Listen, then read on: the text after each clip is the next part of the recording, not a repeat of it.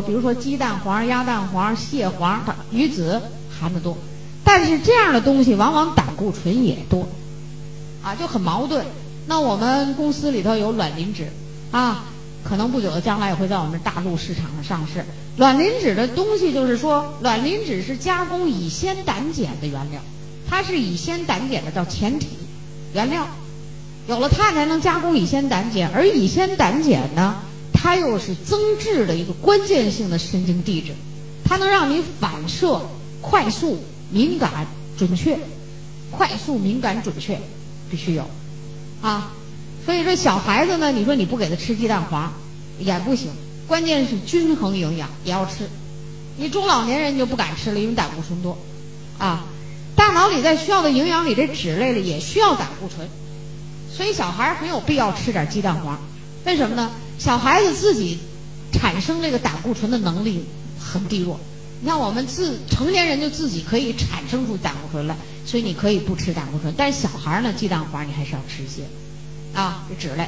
然后大脑里需要最多的一种脂类，你叫必需脂肪酸，就欧米伽三、欧米伽六，啊，欧米伽三、欧米伽六的种类也非常多。那么一般欧米伽六里边它需要的什么呢？是亚油酸，亚油酸。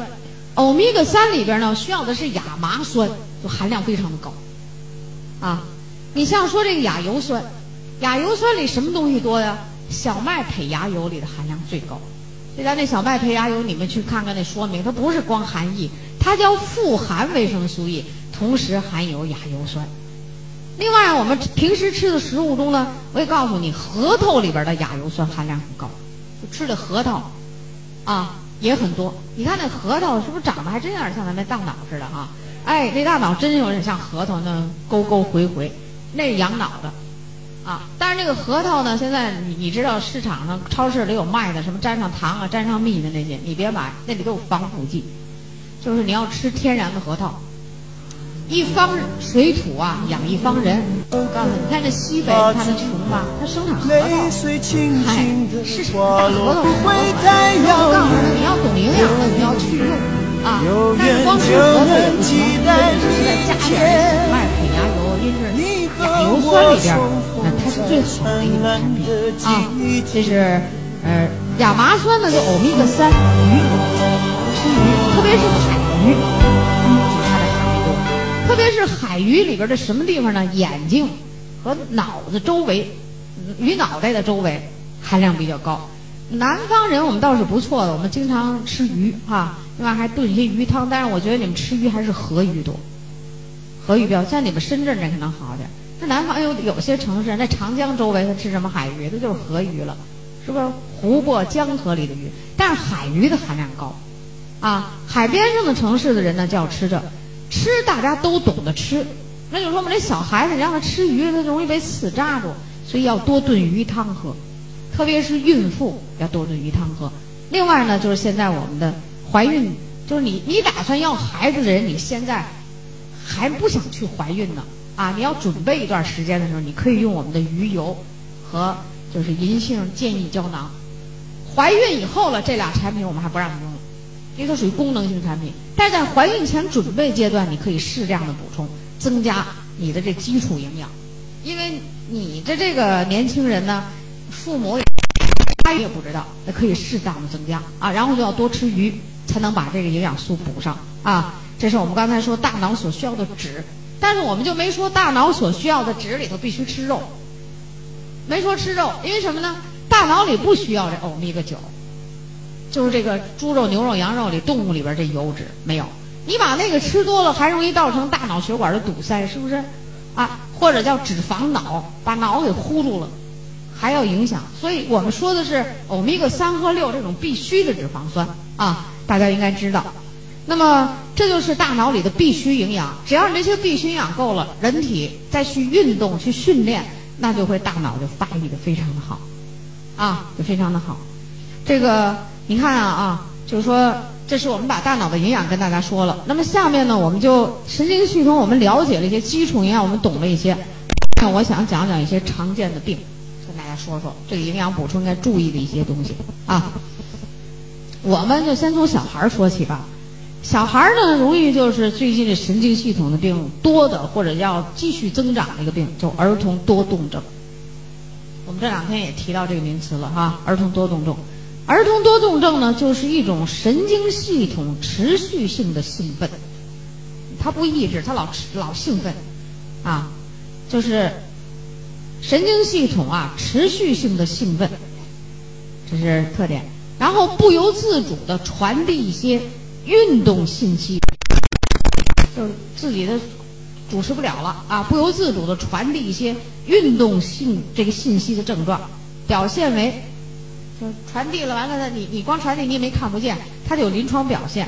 临床表现为什么呢？注意力不集中，安静不下来啊，注意力也不集中，还安静不下来啊，呃，然后呢，无意识的小动作特别多。上课的时候玩玩橡皮，弄弄铅笔，咬咬这个，捅捅那个，反正就是那小事儿特别多。最后他那铅笔盒那东西全成玩具了，啊，学习成绩肯定不好，啊。目前这种病呢，就有很多专家研究它，真正的原因呢，不是十分的确认，就真正的原因到底什么就引起来的，不是真正确认。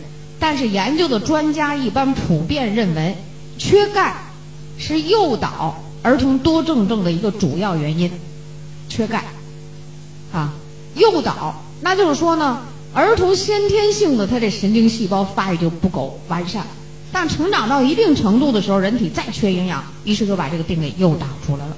所以总而言之，这个儿童多动症啊，还是跟怀孕妇女的这个基础营养还是有关系的，啊，还是有关系的。那么在怀孕的时候，这个孕妇。她在什么情况下就能引起儿童多动症呢？我们给你说说啊，这个病得的时候，男孩多，女孩少，就男孩得的多，女孩少，啊，它这跟什么有关系呢？跟孕妇抽烟有关系，抽烟中毒，你中毒了，神经细胞它发育就不会很完善。孕妇我们抽烟的也不多，但是孕妇有被动吸烟的，丈夫抽烟或者别人吸烟，那她在旁边跟着一起被动的吸。啊，被动吸烟者受害的更大，就跟吸烟有关系。另外和遗传有关系，啊，遗传呢这个密码呢咱们也不好控制它，是不是？但是后天的原因是什么呢？生产的时候缺氧，孕妇贫血，孕妇不补铁贫血，可以影响儿童大脑的发育。环境污染，毒素多，食品添加剂多，中毒也可以影响大脑的。发育，所以这孕妇你要没有这些知识，你还跟着一块儿吃那超市里头买的那各种各样的东西，危险，啊！反正你吃巧了就会是这样，诱发嘛，对不对？铅中毒，铅中毒，铅呢，我们大家知道哈，我们现在空气中含铅量很高，关键是我们现在这个铅呢，现在你说大家也不会用很多的金属容器，但是关键是我们这个自来水管儿。这个自来水管儿，我们中国人用的这个水管儿的质量都不是太好。你深圳能好一点，你这经济比较发达，内地那些水管儿更不行。这含铅量什么时候含铅量高？你得知道，早晨起来拧开水龙头用水，那水在那管子里捂了一晚上了，你一弄水里含铅量是最高的。所以我告诉你啊，早晨起来这个水你要接上一盆两桶水，先别用，别喝，你可以去干别的用啊，打扫卫生你可能，但是你别吃，啊。另外就是含铝多，也可以。铝呢，就是吃油条的人铝最多，爱吃油条的人铝最多。铝就是明矾啊。另外就是你爱吃膨化食品的，什么这虾条啊，什么什么那种膨化食品的，现在是多着呢啊。什么什么这薯片啊，那种膨化食品的，我告诉你，它都要加这种，就是叫呃膨松剂，明矾就是。这是好多人吃的。吃粉条也可以，少吃点还行。但是你要是吃多了这粉条，你像东北人就特别爱吃粉条了，粉条也得加膨松剂、膨化剂，所以它也是含铝多的一种食品。啊，这刚才我们铅说一水管子，铅还有什么呀？松花蛋啊，吃的东西就是松花蛋，特别厉害。啊，而现在我们看超市里一些松花蛋都标注上一些什么什么叫无铅松花蛋。我也不太明白这怎么回事儿，反正我我是不吃那个，他我也不懂这到底怎么可以无铅就能生产出松花蛋来，这咱们也不太清楚啊，咱也不敢妄下断言，反正是小心为妙，怎么就成了原来铅含量最高，现在统统的变成无铅了又？啊，这个这这些东西都可以，但是我告诉你，VC 可以解化学毒，食品中的防腐剂呀、什么保鲜剂呀、着色剂，它可以解。重金属、铅、铝这些重金属呢，吃钙的时候，钙足量补充的时候，人体对这重金属的吸收能力减弱。啊，补充维 C 和纤维素，又能逼迫着重金属从人体中加速的排出，所以这个孕妇吃东西啊，你还真得讲究讲究。这刚才我们都跟这个环境污染有关系啊。所以有时候我们现在生下来一个小孩生活都不错，得一些怪怪的事儿，大家想不通，没什么不通的，环境污染病。啊，环境污染病。最后一个原因就是孕妇的低蛋白饮食，蛋白质补充不好。低蛋白饮食呢，引起神经系统发育不够健全，所以就可以，啊，这是我们刚才说的这个营养。所以孕妇呢，你要补充像蛋白质，增加钙，足量补充啊，B 呀、VC 呀，啊，这这这种解毒的东西啊，多用一些啊。贝塔在孕妇的作用里就是促进大脑的发育，啊。另外呢，我也告诉你啊，最近专家有这种研究，就这个儿童多动症的人呢，有的东西你也得限制一下，比如说西红柿、苹果，啊，还有那柿子，南方没有柿子吧？也有啊，反正现在大流通的东西都哪哪边都有了啊，柿子、人工人工调味品、味精，各种食品的乱七八糟那些调味品，你要少用。专家就研究这儿童多动症，专家告诉你少用，啊，所以我们这个都是要潜在的原因。等到他长长长到一定程度，病就发了。发了的时候，这个儿童多动症啊，弄得不好会影响他一生，一生都影响他，这个很厉害。因为他大脑发育不好，学习成绩不好，可不影响他一生吗？啊，所以这个先天的营养就如此的重要。如果你有这儿童多动症的这这种人，这种孩子。那你就要在营养上，像蛋白质、钙这都要加量用的啊。剩下的营养素呢，适当用，但是钙一定要足量，一定要达到足量啊。啊，什么是？不能吃，少吃就是限量。啊，你说什么原因呢？那可能这里边含有一些什么成分？人家专家观察了很多人，就是少吃限量。啊，你限量是什么？那你要遇上一个儿童多动症的，你为他服务。你这你家孩子有没有儿童多动？你干嘛不吃西红柿？这西红柿里还有好多别的营养呢，对不对？别把我这话理解错了啊！就是你遇到有时候儿童多动症的病人，要跟说一说，就他这一类东西要少吃。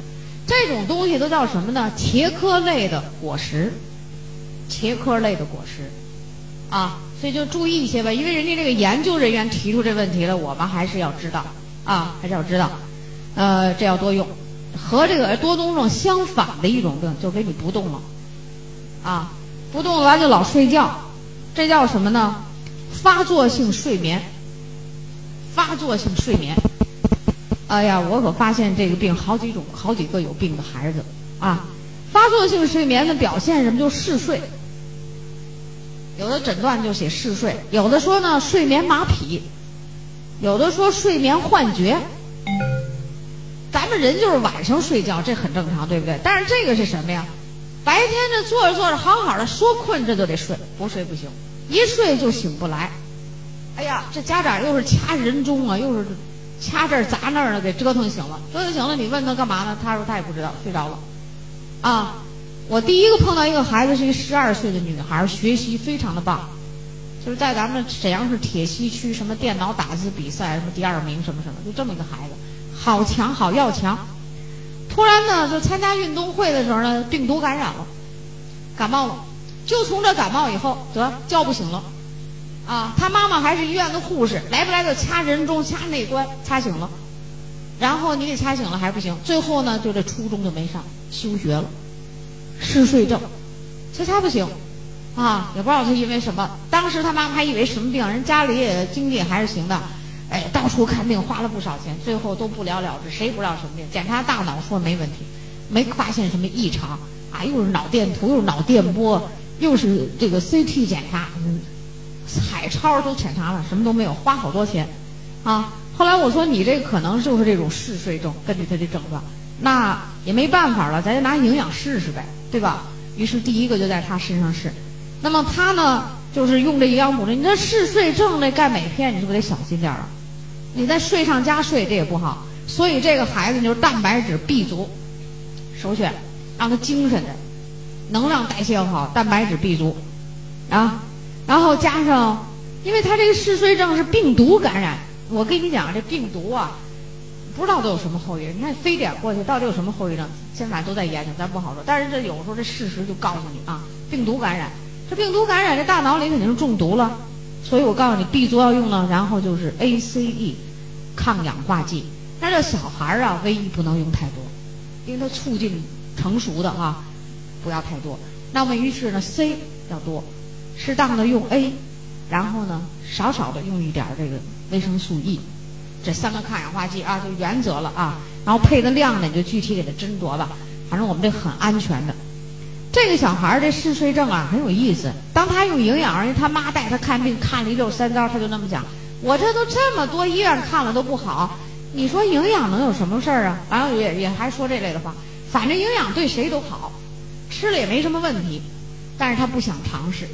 这孩子很懂事儿。我跟他在电话里说的时候呢，因为都是我们一个很认识的一个朋友，然后我就试试吧。我说那你要活着，孩子有人照顾；那你要死了，孩子怎么办呀？你是不是得起码让他有这种，就是能活着这种能力啊？是不是？你不说你学习好，非要当当大学，那一个学一个小小的手艺也可以嘛，对吧？啊，后来这个孩子在电话里听，他还是醒着的时候还比较明白，于是他就跟他妈妈说：“我宋阿姨说让我吃，我得要，我要要。”哦，他妈没办法了，就就给他用了。结果用了以后呢，过了这么一礼拜，我就打一电话，哎，正好这小孩自己在家，哎，我说你怎么没睡觉？我醒着呢。啊他说我最近好了不少，就是睡着睡着也是能睡，但是我妈妈一捅个我很轻的叫我就醒了，但是白天还睡。后来我说那你要再加上点，跟你妈妈说，妈妈不在家，你记着拿张纸记着啊，要加点铁，铁质叶酸要加上，因为这有健脑的作用，非常好的。后来铁质也加上了。那时候我们刚上鱼油，我就因为小孩儿咱鱼油不能用，但是他有病，加速脑部的血液循环，我说你可以加一粒鱼油进来。对你有好处，虽然小孩不能用，但他都十二岁了，也是在这个能用不能用的在这个分界线上。我说可以试试。后来加上这些以后，用了一段以后啊，这孩子大降好转。啊，完了后来呢，这不是休学呢吗？然后在下一个学期开学就上学了。上学，上学了以后呢，我就跟他妈妈说了，你这孩子脑子啊发育有点问题啊，所以你不能让他累着，你别太好强。你就大班跟着学，你也别来那优秀了什么的，对不对？你给他累着不行。咱也跟孩子说，你这脑子不能累，啊，其实就是一个病毒感染造成的。你说你细分原因，这谁给查不出来呀？对不对？那我们就用这种营养调节试试吧，结果效果出来了。他妈妈后来都很感激我，啊，当时我跟他说的时候他不听，其实都是同事了，我就是告诉你试试呗，你都治不了了，你干嘛不试试呢？他没想到我们的营养这么好。后来他问我为什么这么好，我说就是因为它是纯天然，有植物因子，它调动你人体积极性的时候，它都被人体利用了，吸收的好。现在这小孩儿都上学呢，啊，本来原来的这个小学的成绩是能考那种重点学校的，他还在重点学校，因为他妈妈还要照顾他的自尊心，花点钱去的，但是就告诉你学习一般，反正咱身体最重要，就这样，这不就行吗？你还要你已经是这样，你还有什么办法？然后不久，一个男孩十岁的男孩又犯了这毛病了。哎呀，到处的看，到处的看，最后从北京的医院里来了一个诊断，说写的是嗜睡症，就这个。那嗜睡症我们有前一例了，我们就好办。这这都是什么呀？叫先天营养有缺陷而引起的脑发育功能的问题。等到他到十岁的时候吧，功能就要大大的发育了，他不能迎战，于是这个隐患就出来了，啊。后来我们这个十岁的小孩呢，是我们当地的，咱们沈阳的一个那时候叫高级营业主任了，啊，他的病人，他的朋友，他又听过这课，他完全去用这调解，后来呢也是帮助挺大，反正这孩子都是挺好强的孩子啊，就都想学习特棒的那种孩子，可能有点超超过这极限了，这脑子突然就给来一个，我老累嘛，我就来一个大睡，睡了。我就想怎么会得这种怪病呢？所以我们现在有好多怪病啊，解释不是很解释很清楚，但是营养调节能帮他们啊。这儿童嗜睡症，呃，另外在儿童里比较多见的神经系统的病啊，那就是我们说的癫痫了，对不对？就是那羊角风了啊。这癫痫的病人啊，有很多人问我，我想跟大家说说这个事儿，你心中有数。癫痫呢，我们叫发作性疾病，能发作，就是老抽风了，羊角风嘛，它，发作性疾病。目前在治疗这个病上，全世界都无能为力，治不了，没有什么特效药，吃的药就是对付症状、镇静药，控制发作的。那个药都很厉害的啊！要是我们正常人吃了啊，什么三天三夜就睡不醒了，但是他们吃了还发病，啊，吃这药，吃这药呢，主要是这个病的临床表现是什么呢？就是叫斩短性的脑功能障碍的综合症，斩短性的，它不是老这样，老这样就不行了，斩短性的脑功能障碍综合症，啊，就这种的，然后那个神经元。啊，神经元的这个放电呢，放的特别厉害。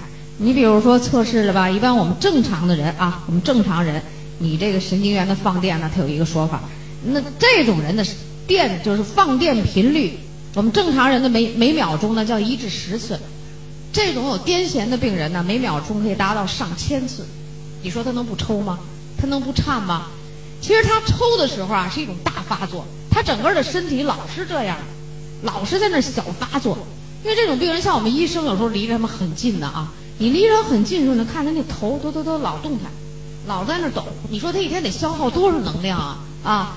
所以这样的病人呢，我告诉你，他呀短短性的，如果你护理的好，就是你护理的好，就这控制的药物你要少吃，根本不影响智力，他该干什么干什么啊。但是我们好多这种病人为什么生活质量下降，就没法治，大量的吃控制性的那种镇静药，最后越控制是不是神经中枢功能下降？功能下降，这所有的中枢功能下降，老吃药的人呐，连感觉都麻木了，这这不知道冷不知道热给你，末梢神经都麻木，没那个敏感了，这不行。而且我告诉你，这种药物的副作用相当的厉害，它破坏哪儿呢？严重的破坏血液系统和骨骼系统，贫血啊，骨质疏松。啊，你像我们见过的病人吧，四十岁的这个癫痫病人，因为他从很小就得病了，四十岁，他竟然你给他查那骨骼，他摔倒了骨折了，照出那骨片的骨龄，一看那骨头像八十岁的人，就骨质疏松，这个药物的破坏，所以这些人呢特别希望得到别人的关爱，啊，你关爱怎么办？那不吃药又控制不住，那就吃，整体素质提高了以后，药物就可以减量，是不？你不要吃那么多了，医生就会帮助他来减一减，家长也密切关注，他就会减。很多有那种家长啊，父母